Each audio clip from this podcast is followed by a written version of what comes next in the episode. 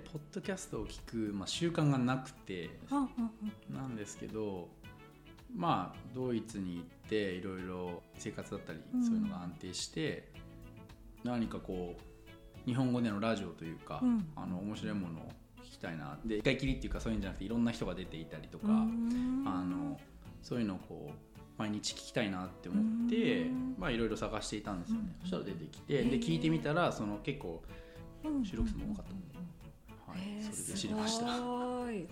そしてドイツから出たいですっていうオファーまでいただいて すごいと そんなことあるんだと思って。あ本当ですか、うん。あいやこちらこそ逆になんか聞いてて面白くてあー面白い方々出てるなとかって思いながらあれ？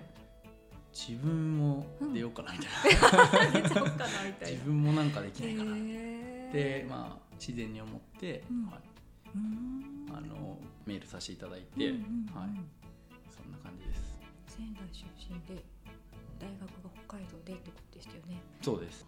一浪してあそうです。勉強しなさすぎて。勉強しなさすぎたんですよねここの頃は。っていうのも結構子供の時からなんですけど、うん。もうスポーツ少年というか体を動かすの大好きで、もうずっと少年野球中学野球をやっていてで高校でちょっと野球を続けたんですけど体を壊してで治った後に、えー、とラグビーを始めて、でまあ、約3年間高校はラグビーに費やしてでそれがものすごく面白くて、ハマってしまってでハマってたらあの、まあ、勉強全然うんできず。うん。でまあもともとその私の高校も4年生って言われる高校だったので3年。でまあもちろん大学行く人もいるんですけど、はいまあ一浪してっていうのが結構普通みたいな感じだったので、うん。半数ぐらいはそんな感じだったんじゃないですか。ね。ちょっと特殊な仙台のその頃は男子校だったんですけど。動物園みたいで面白かったです。へー。それで一浪して北海道に北海道の大学に？そうですね。仙台から。はい。その国立じゃないとちょっと生かしてやれないというあの理由があってであともう一つがスポーツもものすごくやってたんですけど、うん。まあバンド組んだりとか、えーあとはあのバイクで気持ちよく走りたい大大学になってからっていうのがあってそれで北海道を選んだんですよね。それではい。それだけみたいなはい感じですか？あまあそれとあの国立だったらうんうん。うんうん生かしあのバイクも、まあ、少しサポートしてやるみたいな。あー。まあ親のあともう一つはウィンタースポーツもあの、はい。スノーボードもするので、まあ、ニセコルスツっていうのがとても日本ではメッカなので、世界的に見ても、まあ、メッカなので、まあ、一浪してバイクとスノボのためにそうですね。北海道みたいな感じですね。はい。へうーん。でそれであのもう1年目で、うん。その目標だったその北海道一周っていうのを達成してしまうんですようね。ん。でどうしようかなと思って、うん。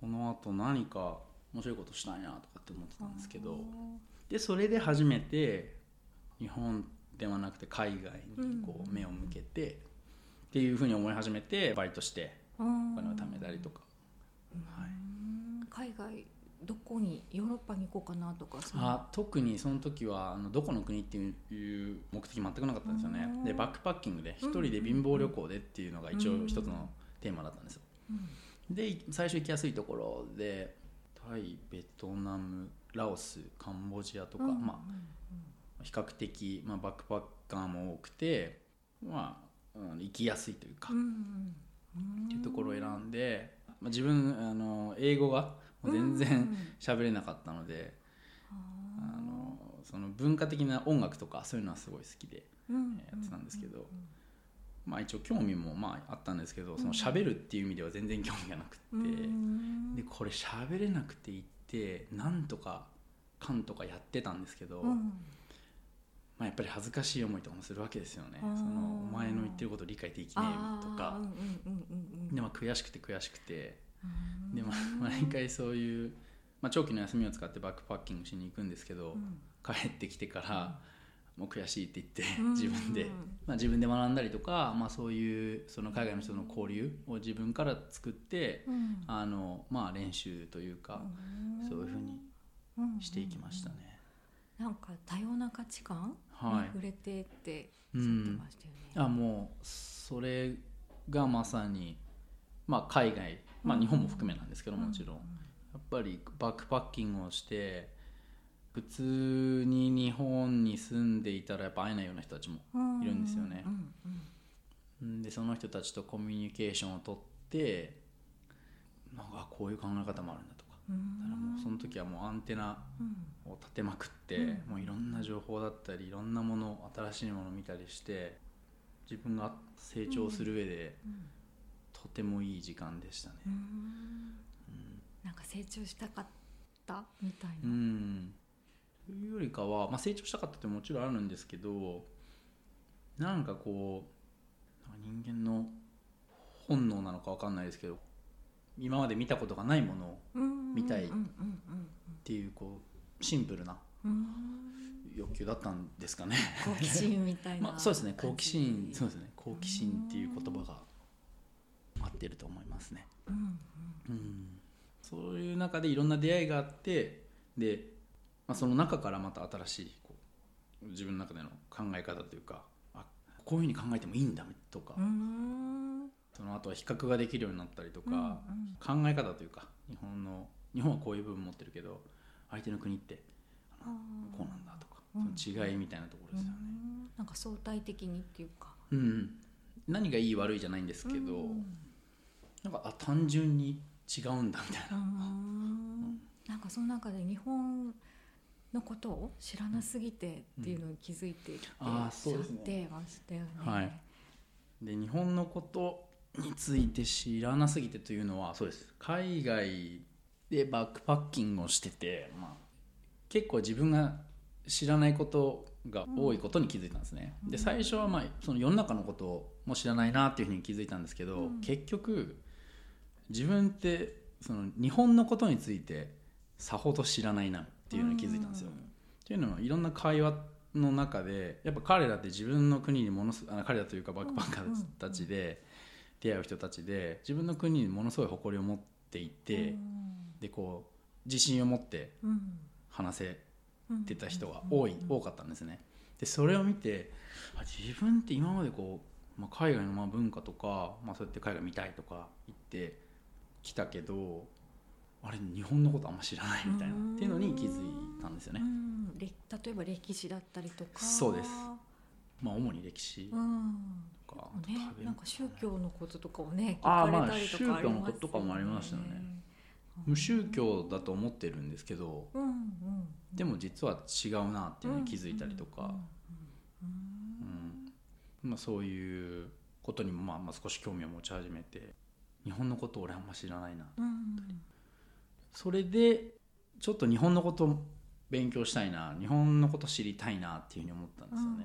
でそれで日本、まあ、一周のあのヒッチハイクをやろうと思ったんですよ。うんヒッチハイクで日本って回れるんですよね。あーまあ、うん、難しいところもありましたけどね。うんうんちょっとへ危ない人と思われてるのもあもう分かりましたし。ー、うんうん場所的に良かったところは良かったんですけど、うん。って言ってもその日本一周は結局その全部はできなくうん。って、北海道から行ってで最初はもうあの飛行機で沖縄に飛んじゃったんですよね。で沖縄スタート。へで沖縄ぐるぐる回って、ーでその後にその日本の、まあ、歴史、で近代的なところでやっぱり自分の目で確かめたいなと思ったのは広島のまあ、原爆ドームだったりとか、うん。平和資料館だったりは、うん。もうそこはヒッチハイキングのテーマだったんですよね、うん。絶対に外せないテーマで。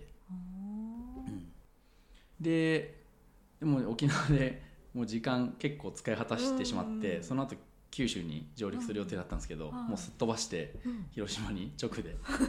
沖縄そんな良かったんですか？えお沖沖縄縄がそんなに。めちゃくちゃ良かったですね。あのそういうあバックパッカーだったりあとライダーさん。あのもうその前の大学1年の時代にそのバイクで北海道一周してたので、うん。そういう方々ともが同じような人たちも多いんですよ。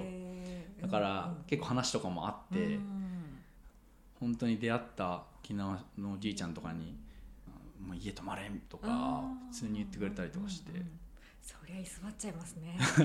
居心地いいですね。ありがとうございます、へえ、はい。まあ、あといろんなゲストハウスだったりとかヒッチハイクだけじゃなくてもそこで知り合った友達というか、があの例えばレンタカー借りたりしてでその、あここまでだったら乗せてあげるよとか、うんでもうどんどんそういうので、いろんな方々に助けていただいて沖縄はあの良かったですね。う。ん。で広島に上陸して、自分の目でうん。あの見て、まあ、すごい衝撃を受けて、うん。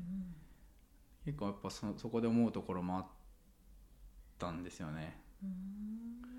というのも、まあ、生々しいものだったので、いやもうちょっと勉強しなきゃダメだなというか、うん。ちょっと知らないことが多すぎたなうんので、はい、でまあそれでその後大阪に行きうん。で友達のところに泊めてもらい、うん。またその後東京に行き、うん。で最後は自分の実家の仙台へっうん。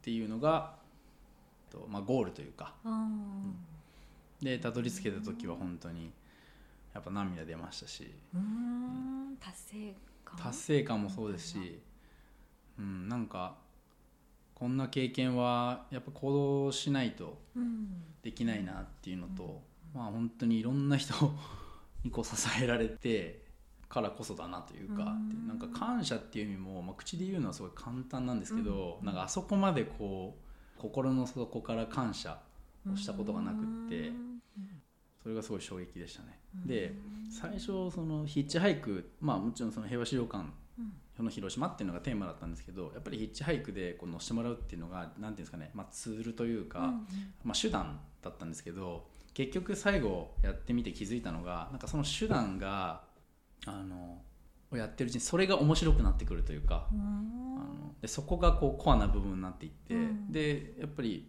毎回毎回出会う人と車の中でももちろん話すわけですよね。いろんなこう、それぞれのバックグラウンド。あそれが面白くーあー。でうん。そそれはやっぱりやった人じゃないとわからないし、はい。でももちろんそのか 例えば関東に近づくにつれて、うん。あのものすごい冷ややかな目線になってきてもうなんかもう陰口、うん、陰口がすごいんですよ。もうそういうのを気づいたりとか、もうそういうのも自分で経験して、ーいやでも俺やらないと死んじゃうしみたいな、うんうんうんうん戻れないし みたいな。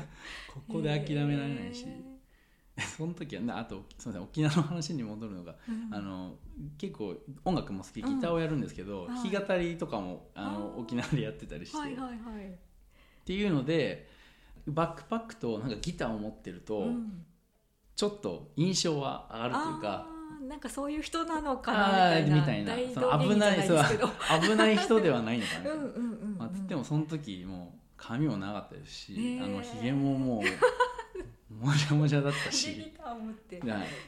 ねリュック背負ってみたいな。はい、なんですけど結構半日ぐらい余ったことあるんですけど、うん。こんな一日捕まらなかったみたいなことはなくて。誰かしら乗せてくれるみたはいいな感じなんですね、はい、乗せてくれる人も本当いろいろでしたへね。えあのまあ、トラック、うんはいうんちゃんもしかり、まあ、家族ぐるみでで自分の息子がヒッチハイキングしあーしてお世話になったっていうお母さんだったりとかあとは女子大生の部活バスケ部の集団とか、すごいですね、よく乗せてくれましたねその時、へーうんキャプテンとかが結構男気がある感じで困ってるからあーはいはい。乗せるみたいな。へー他のかっこ他のいい。他の女の子たちはいやいや危ない危ないみたいになってやうん。っぱなるなると思うしそれが普通だと思うんですけど。本当にうん。頭上がら